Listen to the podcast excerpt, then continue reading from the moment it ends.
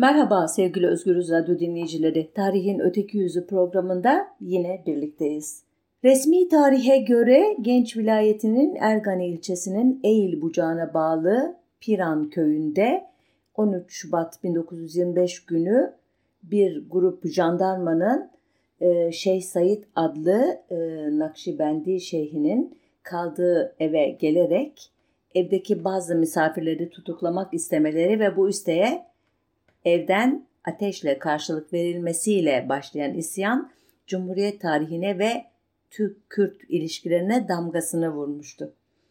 İsyanın lideri Şeyh Said ve 46 arkadaşı 28 Haziran 1925 günü 29 Haziran'a bağlayan gece Diyarbakır'da idam edildiler. Ben de bu haftayı bu isyana ayırmaya karar verdim ama zaman sınırı yüzünden sadece kısaca isyanın gelişimini anlattıktan sonra doğrudan isyanın niteliğiyle ilgili tartışmalara değinmek istiyorum. Çünkü bu konu yıllardır e, gündemi meşgul eder. Ulusal nitelikte bir isyan mıydı? Dinsel nitelikte bir isyan mıydı? Dinsel ise gerici nitelikte bir isyan mı idi? Yoksa e, vergilere, öşür vergisinin kaldırılmasına yönelik bir ekonomik boyutu olan bir isyan mıydı, feodal bir tepki miydi gibi e, bir sürü tez arasında gidip gelir bu konuda çalışanlar.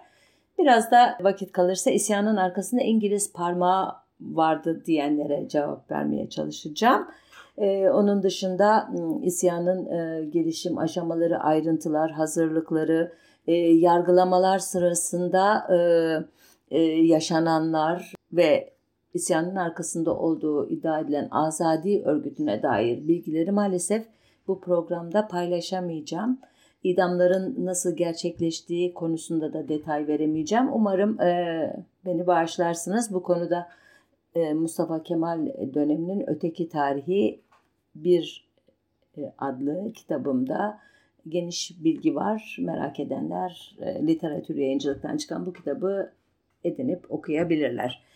Evet, şimdi e, hikayeyi e, özetleyerek başlayayım izninizle. E, konuşmama resmi tarihe göre diye başlamıştım hatırlarsanız. Şeyh Said cephesine göre ise olaylar ya da isyan şöyle başlamıştı ki bu anlatıyı da yine Şeyh Said'in e, yakalandıktan sonra ilk sorgusunu yapan karakolda e, tutulan zabıttan öğreniyoruz. Dolayısıyla bu anlatıda e, muhtemelen e, e, egemenlerin e, müdahalesine uğramıştır e, diye düşünmek mümkün ama yine de onun ağzından olayların nasıl geliştiğini öğrenmekte yarar var. Eksik, gedik de olsa. Şeyh Said her sene dedesi Şeyh Ali Septi'nin kabrini ziyaret etmek üzere ikamet ettiği Hınıstan doğum yeri olan Palu'a giderdi. Aralık 1924'te Hınıstan yola çıkan ve yol üzerinde birçok yere uğrayarak halka vaaz ve nasihatlarda bulunan Şeyh Said yaklaşık iki ay kadar e, bu e, kendisini sevenlerle, müritleriyle görüştükten sonra kalabalık bir grup e, halinde kardeşi Abdurrahim'in ikamet ettiği Piran köyüne gelmişti. O gün ki o günün 13 e, Şubat olduğunu söyleyen kaynaklar da var. 8 Şubat, 11 Şubat tarihlerini veren de var. Bu ifadesinde e, gün konusunda bir not düşmemiş Şeyh Said. O gün öğle vakti söz konusu eve bir zabit gelerek Mehmet Ağa oğlu Bahri namında bir mahkumun evinde 9 mahkumun daha gizlendiğini ve bunların teslim olmaları için kendisinin aracı olmasını rica etmişti. Bunun üzerine Şeyh Said bu kişilere haber göndermiş fakat bu kişiler teslim olmayacaklarına dair yemin ettiklerini söyleyerek teslim olmamışlardı. Daha sonra bu kişilerden 8'i serbest bırakılmış ve diğer iki mahkum jandarmalar tarafından derdest edilmek istenmişti. Fakat serbest bırakılan 8 mahkum daha önce aralarında kararlaştırdıkları üzere dışarıdan ve diğer iki mahkum da hapishane içinden iki taraflı ateş açarak jandarmaları dağıtarak firar etmişlerdi. Aslında firariler şeyhin hanesinde ise dahi ki öyle olmadığı anlaşılıyor bu anlatıdan onları jandarmaya teslim etmenin geleneklere göre mümkün olmadığını bilen hükümet kuvvetlerinin söz konusu ziyareti istihbaratını aldıkları isyanı kontrollü biçimde başlatmak için yaptıklarını düşünmek gayet mümkün benim açımdan.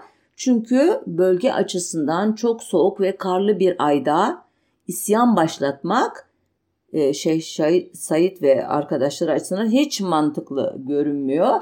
Ancak ister kasıtlı olsun ister tesadüfi bu restleşme sonunda Cumhuriyet tarihine damgasını vuracak isyan başlamıştı. İsyana en büyük katılım Zazaca konuşan Sünni aşiretlerin yoğun olduğu Piran, Çapakçur, Lice ve Hani dağlık bölgesindeki Zaza ve Kürt aşiretlerinden olmuştu. İsyancılar 16 Şubat'ta Darahini'yi kuşatmışlar. Ardından Hani'yi ve 21 Şubat'ta da Lice'yi ele geçirmişlerdi. Hükümet kuvvetleri Genç ve Hani ilçelerini kısa sürede kontrol altına aldılarsa da 22 Şubat'ta yeniden isyancıları terk etmek zorunda kalmışlardı. İsyancılar 23 Şubat'ta Çapakçur ve Palu'yu 24 Şubat'ta Elazığ'ı ele geçirdilerse de halkın direnişi yüzünden Elazığ'ı boşaltmak zorunda kalacaklardı. O sırada iktidarda bulunan Fethi Bey hükümeti 23 Şubat'ta Elazığ, Gençmuş, Ergani, Dersim, Malatya, Diyarbakır, Mardin, Urfa, Siverek, Siirt, Bitlis, Van ve Hakkari vilayetleriyle Erzurum vilayetinin Kığ ve Hınıs kazalarında bir ay müddetle sıkı yönetim ilan ettiler ilk iş olarak. 25 Şubat'ta 29 Nisan 1920 tarihli Hıyaneti Vataniye Kanunu'nda değişiklik yapılarak dini esaslı cemiyet kurmak ve dini siyasete alet etmek vatana ihanet kapsamına alındı ki bu maddeden e, Ankara'nın e, isyanı irticai nitelikte dini e, özellikleri e, ağır basan bir kalkışma olarak gördüğü anlaşılıyordu. Mustafa Kemal'in radikal önlemlerden yana tavrını koyması üzerine pasif bulunan Ali Fethi Bey hükümeti 60'a e, karşı 94 oyla düşürüldü ve yerine Şahin politikalarıyla tanınan İsmet Paşa hükümeti kuruldu. Yapılan oylama ile 23 red oyuna karşılık 153 kabullü hükümet güven oyu aldı. Ardından 4 Mart 1925 günü ülkedeki tüm özgürlükleri rafa kaldırmaya olanak sağlayan Takriri Sükun Kanunu 22 red oyuna karşılık 122 oyla kabul edildi. 3 maddelik kanun sadeleştirilmiş dille özetle şöyle idi. Hükümet, memleketin nizamı ve huzurunu ve emniyetini ihlal eden teşkilat ve teşebbüsat ve neşriyatı Cumhur Reisi'nin tasdikiyle idareten yasaklamaya yetkilidir. Hükümet bu işi yapanları istiklal mahkemesine verebilir. Kanun yayımlandığı tarihten itibaren 2 yıl geçerlidir. Kanunun yürütülmesinden icra vekilleri heyeti sorumludur. Bu konu başlı başına incelenmeyi hak ediyor bu takridi sükun meselesi. Ee, onun için böylece hızlıca geçmemi anlayışla karşılarsanız umarım. Bu kanun görüşülürken e, isyancılar ilerlemeye devam ediyorlardı. 7 Mart'ta Diyarbakır'a girmeyi başardılarsa da 8 Mart'ta şehir eşrafı tarafından derlenip toparlanan işte bazı e, kesimler tarafından püskürtüldüler. Ancak 12 Mart'ta Muş ile Varto arasındaki yolu kestikten sonra Erzurum'a doğru ilerlemeye başladılar. Ayaklamanın en geniş sınırlarına ulaştığı bu devre kısa sürdü. İsyancılar 20 Mart'ta Çemiş Kezek'e saldırdılar ama yine püskürtüldüler. 23 Mart'ta sıkı yönetim 3 ay daha uzatıldıktan sonra hükümet kuvvetleri çember harekatına başladı. 30 bin kişilik ordunun yanı sıra hava kuvvetlerinin uçakları da seferber edilmişti. Ee, aslında 27 Nisan 1925 tarihli bir İngiliz istihbarat belgesine göre Mardin'de bulunan 8 uçaklık filodan sadece 2 uçak çalışır durumdaydı. E, Fransızların 1921'de geri çekilirken bıraktıkları 4 uçakla birlikte Mardin'de müdahaleye hazır sadece 4 uçak vardı. Bunların yakıtları trenle İstanbul'dan getiriliyordu. Günde iki kez uçabiliyorlardı ama yine de isyancıların elinde hiçbir e, ciddi silah olmadığı düşünülürse bölgeyi bombalamaları çok e, e, en azından panik yaratıyordu. Rastlarsa da büyük zayiata neden oluyordu. Ama daha e, önemlisi Fransa'nın izniyle Suriye sınırından geçen demir yolları kullanılarak isyancıların arkasını sardı hükümet kuvvetleri 24 Mart 12 Nisan 1925 tarihleri arasında sırasıyla Varto, Piran, Maden, Lice, Hilvan, Hani, Palu, Bulanık, Malazgirt, Kulp, Çapakçur ve Darahini geri alındı. Asiler resmi belgelerdeki nitelemeyle dağılmış durumda İran istikametine doğru kaçmaya başladılar. E, isyanın sönümlenmesi hükümetin elini serbest bıraktı.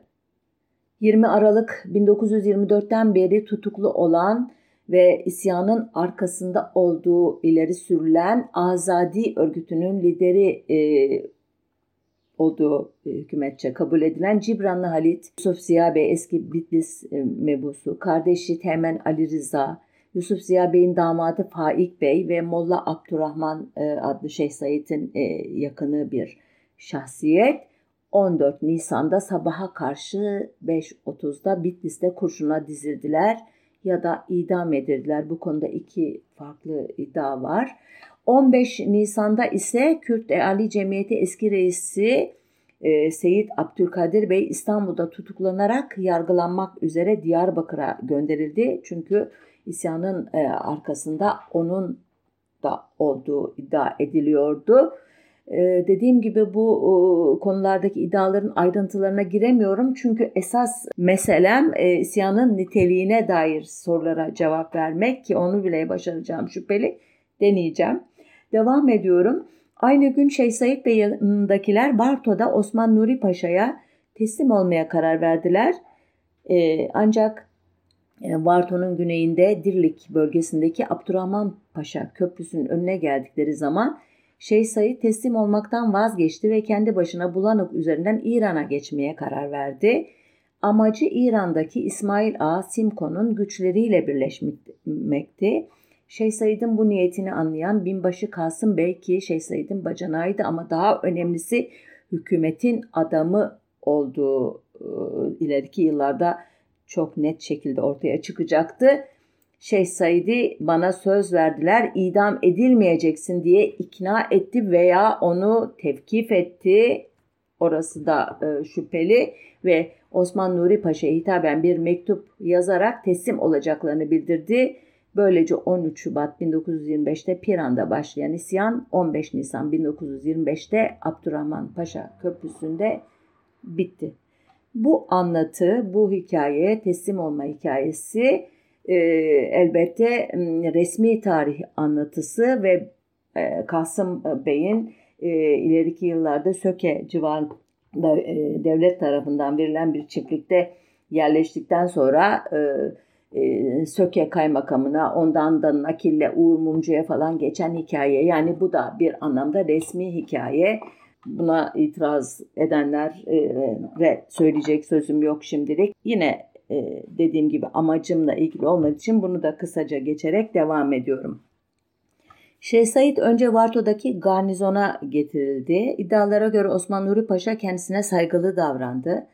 20 günlük bir yolculuktan sonra 5 Mayıs 1925 günü Diyarbakır'la getirilen Şeyh Said ve 28 arkadaşının şehre gelişi ise olaylı oldu. Devletin e, işte hükümetin örgütlediği çeşitli e, gruplar Şeyh Said ve yanındakilere işte e, hakaretler ettiler vesaire ayakları zincirli bir şekilde yürütülmeleri şehrin içerisinde onları aşağılamak amacıyla böyle detaylar var. E, bunları da hızlı geçiyorum.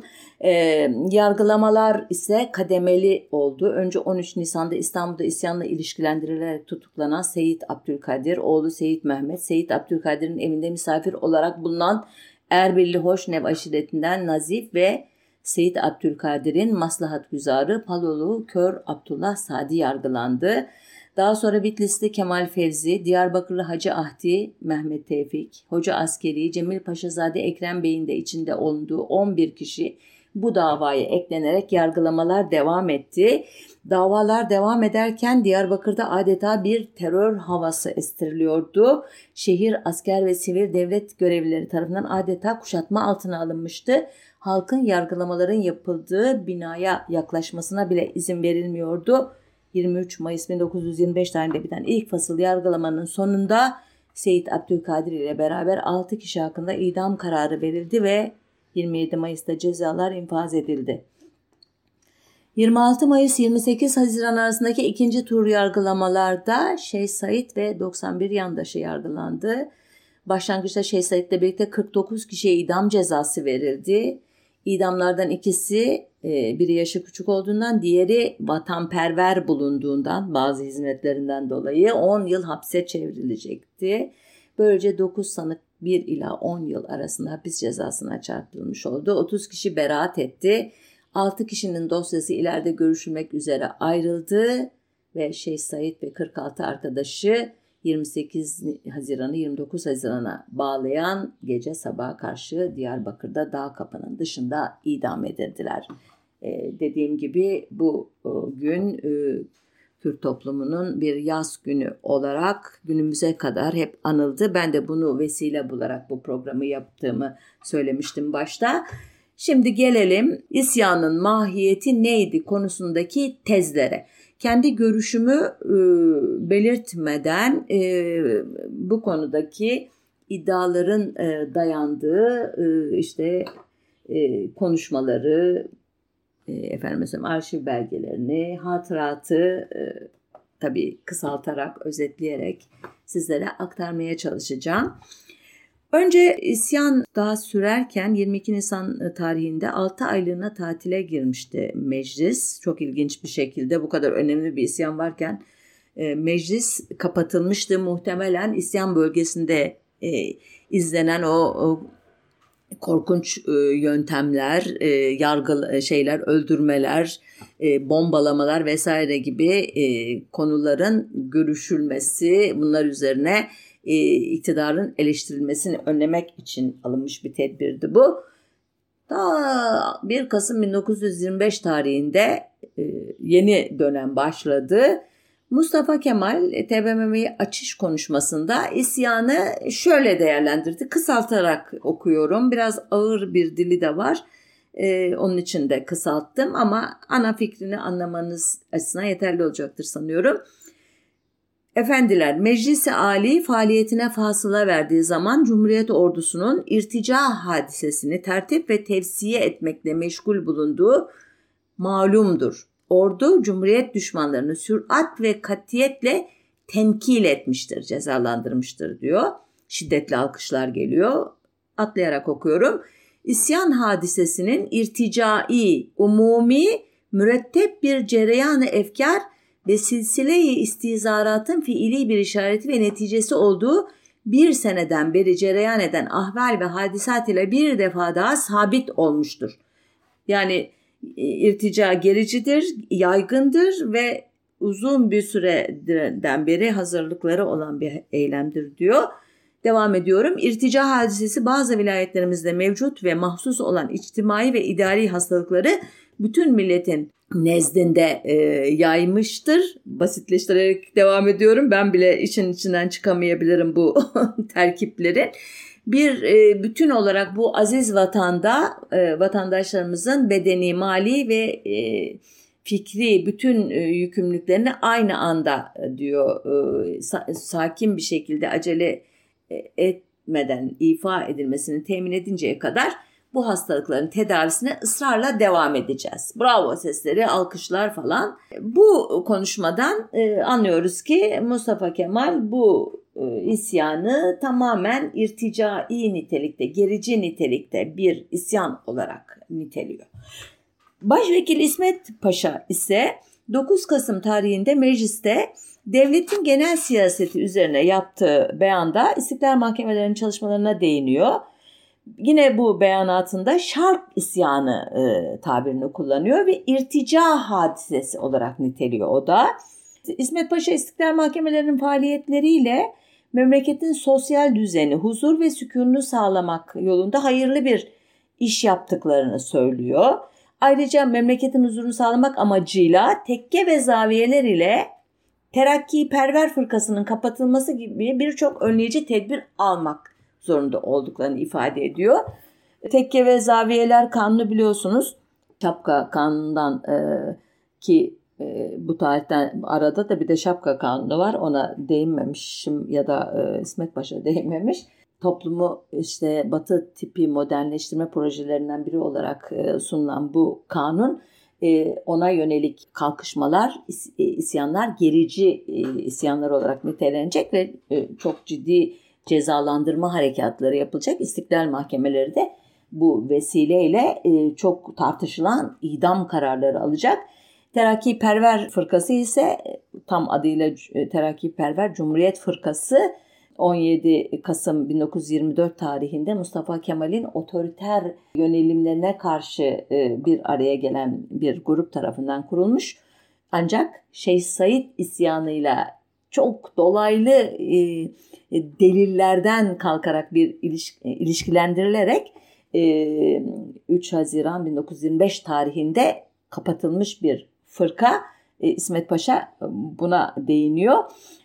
İsmet Paşa 12 Aralık 1925 tarihli meclis görüşmelerinde de yine dahili ve harici hadiseler hakkında beyanatta bulunduktan sonra beyanatında e, son zamanlarda Anadolu'nun farklı yerlerinde meydana çıkan ve Ankara İstiklal Mahkemesi'nin ilgilendiği irtica hadiseleri hakkında bilgi vereceğim diyor.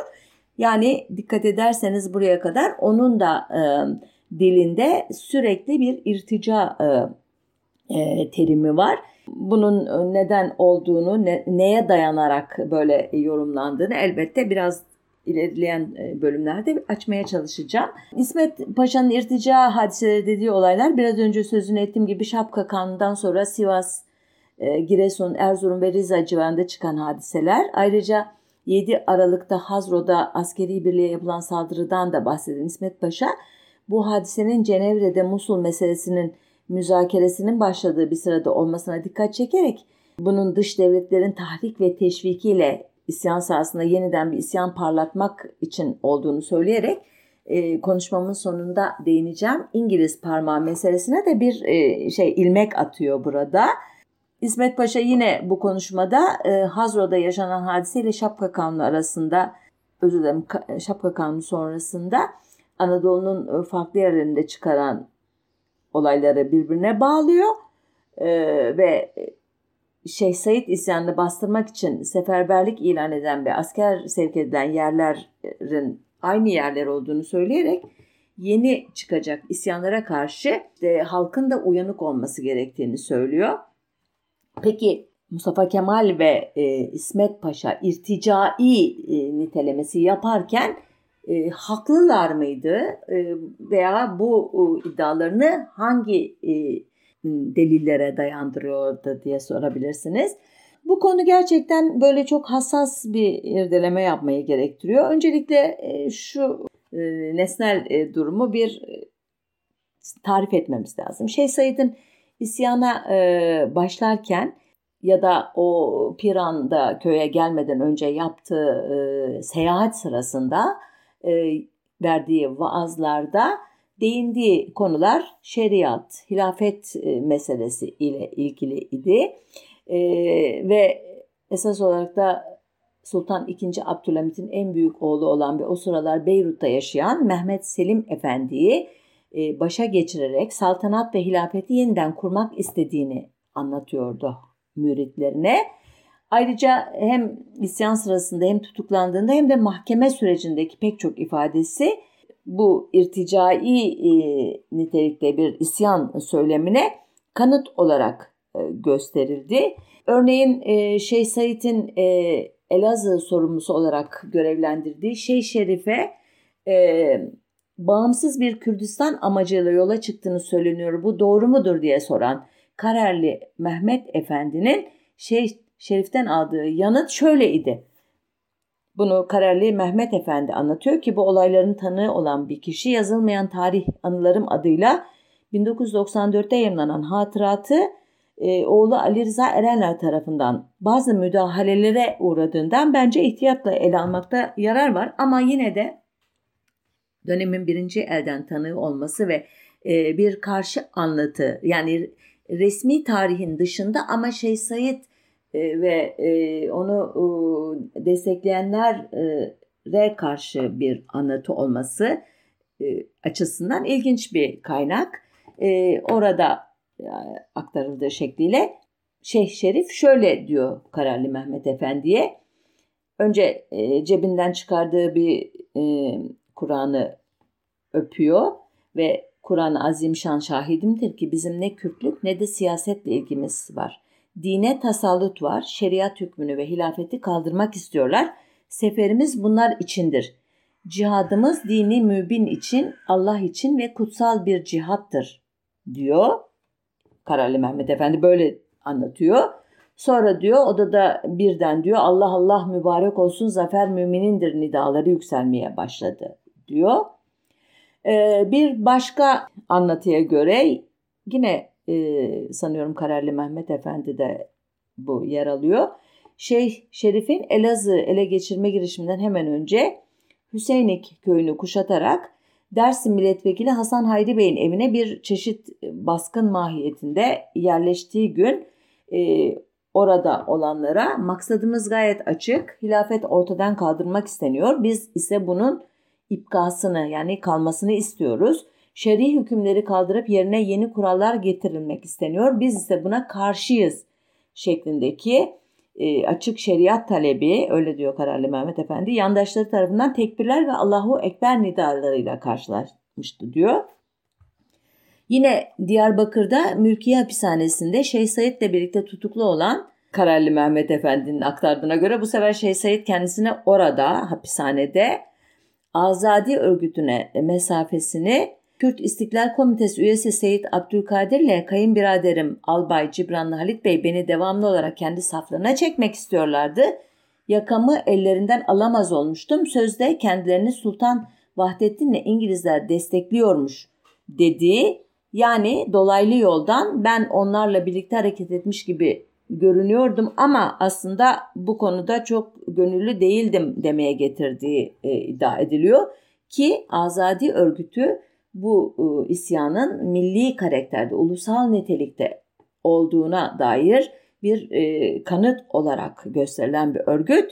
Çünkü e, e, Batı tarzında bir milliyetçilik ideolojisinin e, etkisiyle veya onun e, şiarları uyarınca e, bir bağımsız Kürdistan e, kurmayı arzulayan asker sivil e, işte e, kişilerden e, oluşturulmuş bir örgüt olarak tarif ediliyor. Maalesef bu programın yine süresi e, nedeniyle Azadi örgütü hakkındaki bilgilerimizi paylaşmaya e, vaktim yok. Bu konuda yine sözünü ettiğim kitaptaki yazıma e, ve veya sosyal medyada yaptığım e, bu konudaki paylaşıma bakabilir merak edenler. Devam ediyorum. Son olarak e, şey Said'in mahkeme başkanının kıyamınızın yani kalkışmanızın sebebi nedir onu söyleyiniz sorusuna verdiği şu cevap e, da e, irticai nitelikteydi diyenlere e, destek olarak sunuluyor. İddiaya göre Şeyh Said şöyle demişti. Şeriat meselesidir. Bir de Sebülü Reşat'ın yazdıkları hiddetimizi arttırıyordu. Bizi teşvik ediyordu. Risale yazıp şeriat ahkamını bildirmek için kanunları da şer'e mutabık bir şekilde talep etmek istedik. İmam şeriat ahkamını icra etmezse dedim bu kıyamın cevazına delildir. Vakta ki vuku buldu işte şeriatta vaciptir diyor. Hiç olmazsa günahkar olmayız dedim. Atlayarak okuyorum. Nihayetin nasıl olacağını düşünmedim. Meclisi mebusanın da kısmı azamı dindardır. Taleplerimizi kabul ederler, medreseleri açarlar dedik. Tabii vakti saadete kadar olmasa da bir derece iyileşir dedik. Şimdi gelelim hayır isyan e, da evet dini söylemler kullanılmış olabilir. Şeyh Said de bir Nakşibendi şeyhi olabilir. Vaazlarında e, şeriattan, dinden, hilafetten söz etmiş olabilir. Ancak bu e, isyanın ana gövdesini e, milli e, karakterde bir kalkışma için harekete geçtiği gerçeğini e, perdelemez diyenler İlk olarak ilginç bir şekilde Şahit Said'in yargılandığı mahkemenin savcısı Ahmet Süreyya Örge Evren'in e, bir açıklamasına referans verirler.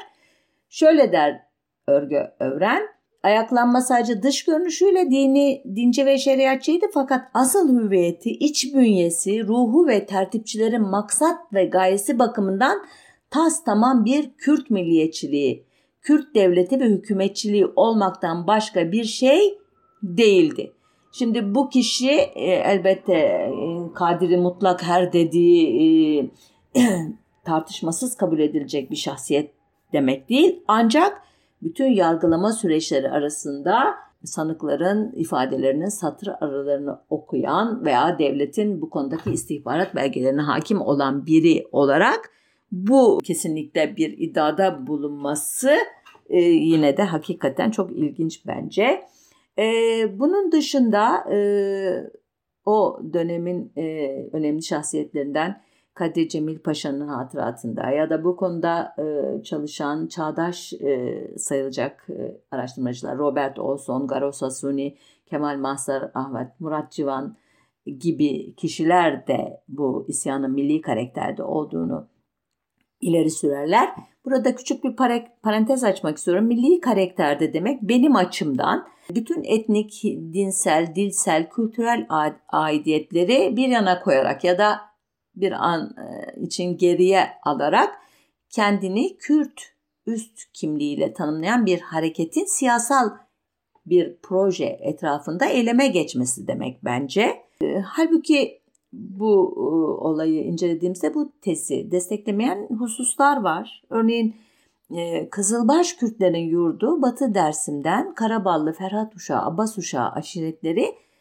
isyancılara destek vererek Hozat'ı ve Bitlis'i basmak için görüşmeler yaptılarsa da yani milli karakterde bir işbirliği e, e, gösterdilerse de Dersim'in geneli ayaklanmaya ilgisiz e, kalmıştı.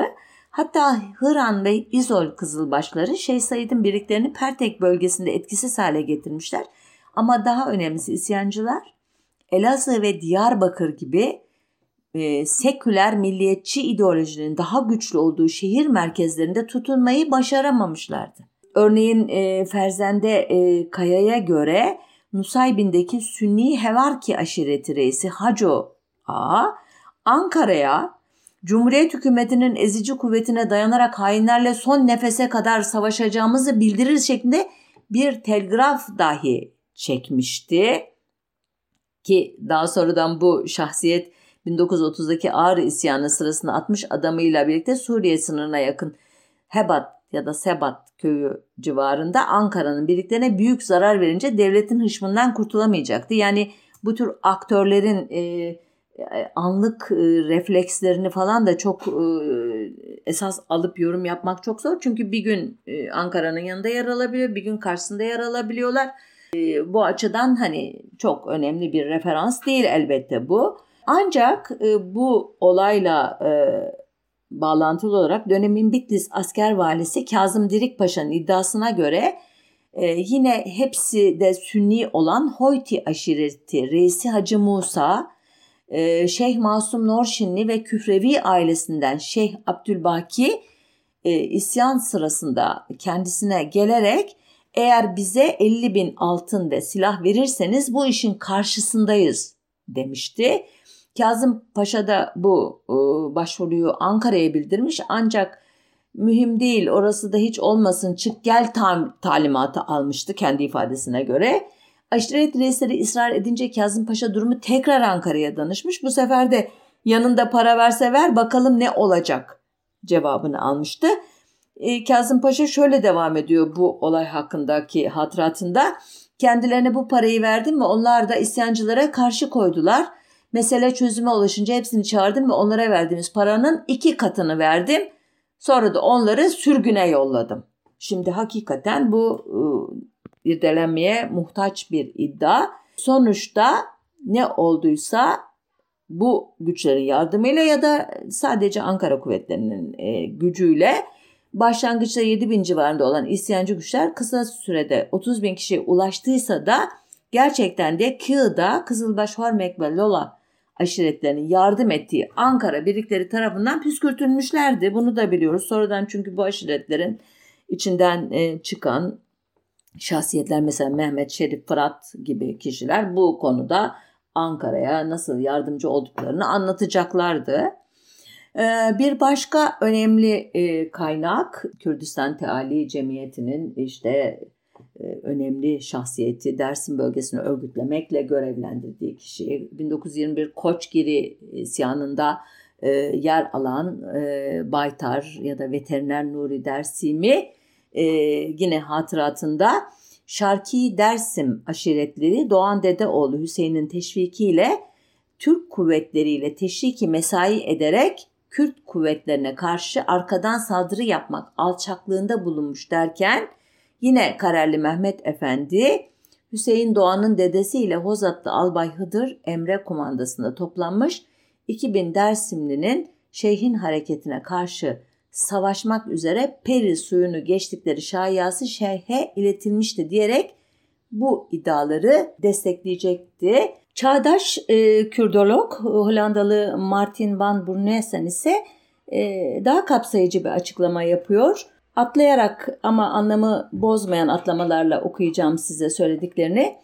İsyan plancıları ve liderleri ulusalcı propaganda yerine dinsel ajitasyonun kitle desteğini sağlamak için daha etkili olacağını düşündüler.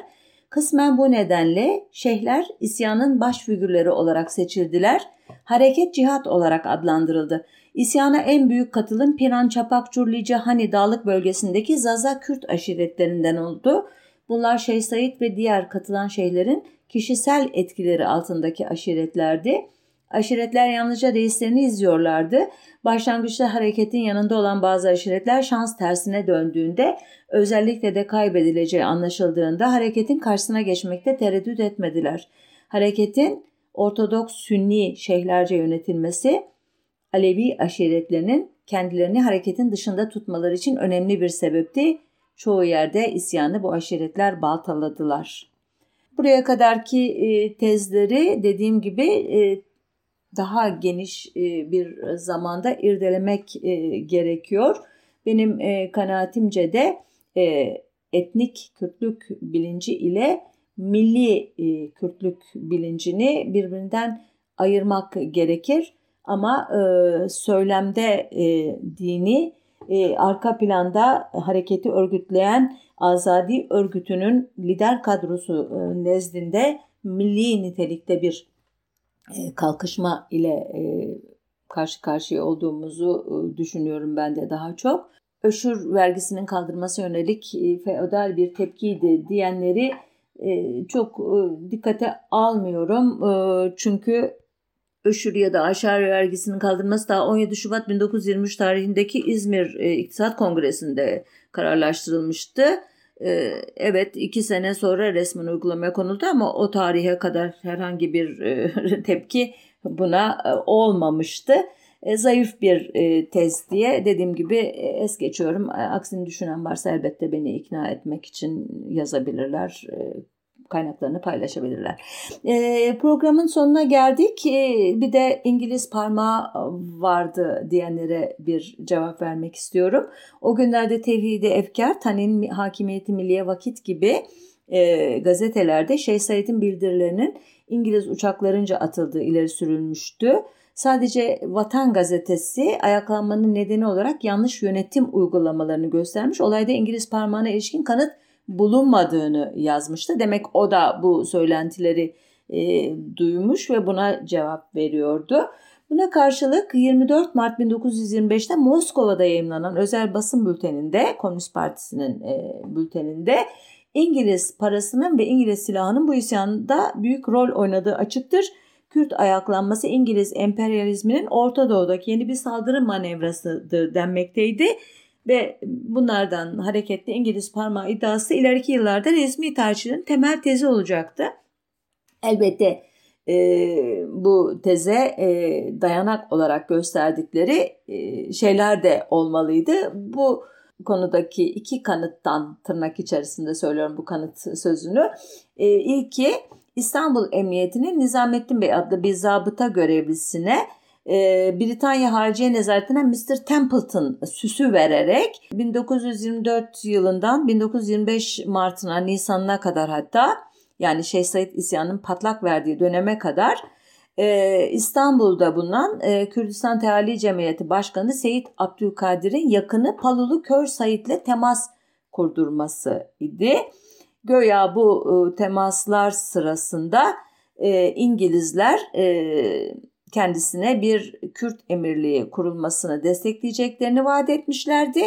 E, ve bu e, isyan sırasında Diyarbakır ele geçirildikten sonra Musul sınırındaki İngilizlerle bağlantı kuracaklardı. E, ardından da oluşturulacak Kürt emirliğine Akdeniz'e bir çıkış sağlanacaktı göya. Bunun başına da e, Seyit Abdülkadir Bey getirecekti. Bu iddia tamamen bizim resmi tarihçilerin iddiası. Çünkü e, İngiliz belgelerinde samimi bir İngiliz e, muhibi olarak niteleniyor Seyit Abdülkadir Bey ve diyor ki Türk istihbarının kendisine kurduğu bu tuzağa bilerek ya da bilmeyerek düşmedi. Mr. Templeton e, namlı istihbarat görevlisinin yanında getirdiği 80 bin liralık şahsi çeki kabul etmedi. Ayrıca daha önceden kararlaştırıldığı iddia anlaşma metninde imzalamadı diyor e, bu belgeler. E, zaten mahkemeye de herhangi bir e, kanıt, belge sunamamıştı iddia makamı ki e, Ankara'nın e, sahte belge üretmeye bile muktedir olduğu bir e, iklimden söz ediyoruz. Yine bu e, İngiliz parmağı e, iddiasında bulunanların kanıt diye sunduğu ikinci mesele 9 Mart 1925 tarihinde Diyarbakır'a üzerinde e, Kürdistan Harbiye Nezaretine, Kürdistan Mezbaha Müdüriyetine, Kürdistan Belediye Riyasetine ve Kürdistan Reisi Hükümetine yazan e, telgraflar ya da mektuplar gönderildiği iddiası ya da bazı e, broşürler gönderildiği iddiası. Bunun ne olduğunu gerçekten bilmiyoruz çünkü Şeyh Said yargılamaları sırasında iddia makam bunlardan söz ediyor ama belgelerin aslını göstermiyor. Bu konuda e, test çalışması yapan kişiler de e, e, dava e, dosyalarında asıllarının olmadığını söylüyorlar.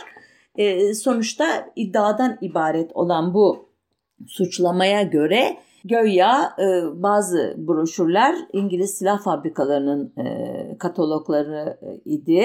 Halbuki e, evraklardan birinin üzerinde İngilizce ice yani buz kelimesi e, okunuyor diyor mahkemeye sunulan e, böyle e, işte özetleyen bir metinden kalkarak bu konuda çalışan bir araştırmacı. Bu zarflardan birinin üzerinde de Kürdistan Mezba Müdüriyeti yazması bunların e, buz makinelerine ait olduğunu düşündürüyor diyor. Zaten Kürdistan, Kürdistan e, diye e, savcılık makamının tekrar ettiği e, bu e, metinler, belgeler, broşürler ortada olmadığı için tamamen e, hayali bir suçlama ile karşı karşıya olduğumuzu düşünmek de e, gayet e, kolay. E, nitekim İngilizlerin dinsel yönden halifeliğin getirilmesini amaçlayan, geri getirilmesini amaçlayan ya da siyasal yönden Kürdistan'ın bağımsızlığını gerçekleştirmek isteyen bir ayaklanmayı desteklemesini mantıksız e, bulan e, çok önemli tarihçilerimizden Mete Tunçay şöyle diyor bu konuda. İmparatorlukları içindeki Müslüman halkların varlığı nedeniyle halifeliğin kaldırılmasına İngilizler çok sevinmişlerdir. Öte yandan Türkiye Kürtlerinin bağımsızlığı manda altında tuttukları Irak'taki Kürtleri de etkilemez miydi? Ayrıca ben 1922 başlarından itibaren İngiltere'nin Musul petrollerini kaptırmamak emelleri dışında Sovyet etkisinin yayılması olasılığına karşı Türkiye'nin daha fazla zayıflamasını istemediği kanısındayım. Onun için bu konuda inandırıcı deliller ortaya konuluncaya dek Şeyh Said ayaklanmasının İngiliz emperyalizminin bir oyunu olduğunu kabul etme olanağı yoktur.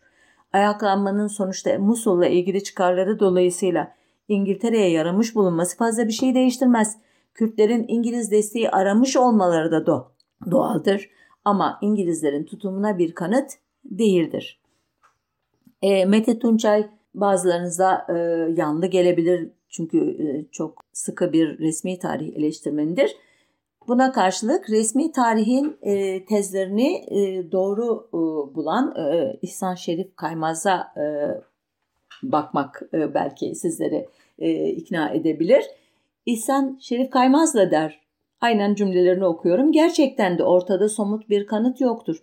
Tersine eğer başta Büyükelçi Lindsay olmak üzere Türkiye'deki İngiliz diplomatik misyonunun Londra ile yazışmaları izlenir ve İngiltere'nin tutumu salt bu yazışmalara dayanılarak değerlendirilirse bu ülkenin yani İngiltere'nin ayaklanmanın bütünüyle dışında hatta karşısında olduğu sonucuna varılır.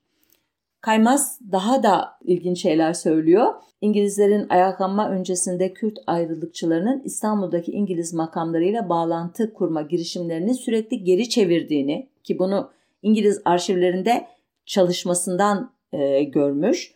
E, ayaklanma başladıktan sonra Türk basınında İngilizleri suçlayıcı haberlerin boy göstermesi üzerine Lindsay'in Ankara'ya giderek bizzat İsmet Paşa'yı bilgilendirdiğini de söylüyor. Ancak Kaymaz'a göre işin gözden kaçan bir boyutu var. O da ayaklanma sırasında ve sonrasında Bağdat'taki İngiliz yöneticilerinin suskunluğu. Kaymaz'a göre Yüksek Komiser Henry Dobbs yani Bağdat'taki İngiliz yetkilisi büyük olasılıkla Londra'nın ya da bağlı bulunduğu Sömürgeler Bakanlığı'nın bilgisi ve inisiyatifi dahilinde azadi içindeki bağlantılarını kullanarak ayaklanmayı kışkırtmış fakat maddi yardımda bulunmaktan kaçınmıştır. Şimdi fark etmişsinizdir. Muhtemelen büyük olasılıkla e, onların bilgisi dahilinde olması mü- mümkün gibi ifadelerle hiçbir e, belgeye dayanmayan bir iddia. Ancak suskunluk e, teorisine ben de e, ucundan katılırım. Çünkü her zaman söylenenler değil bazen söylenmeyenler uzun suskunluklar da manidardır.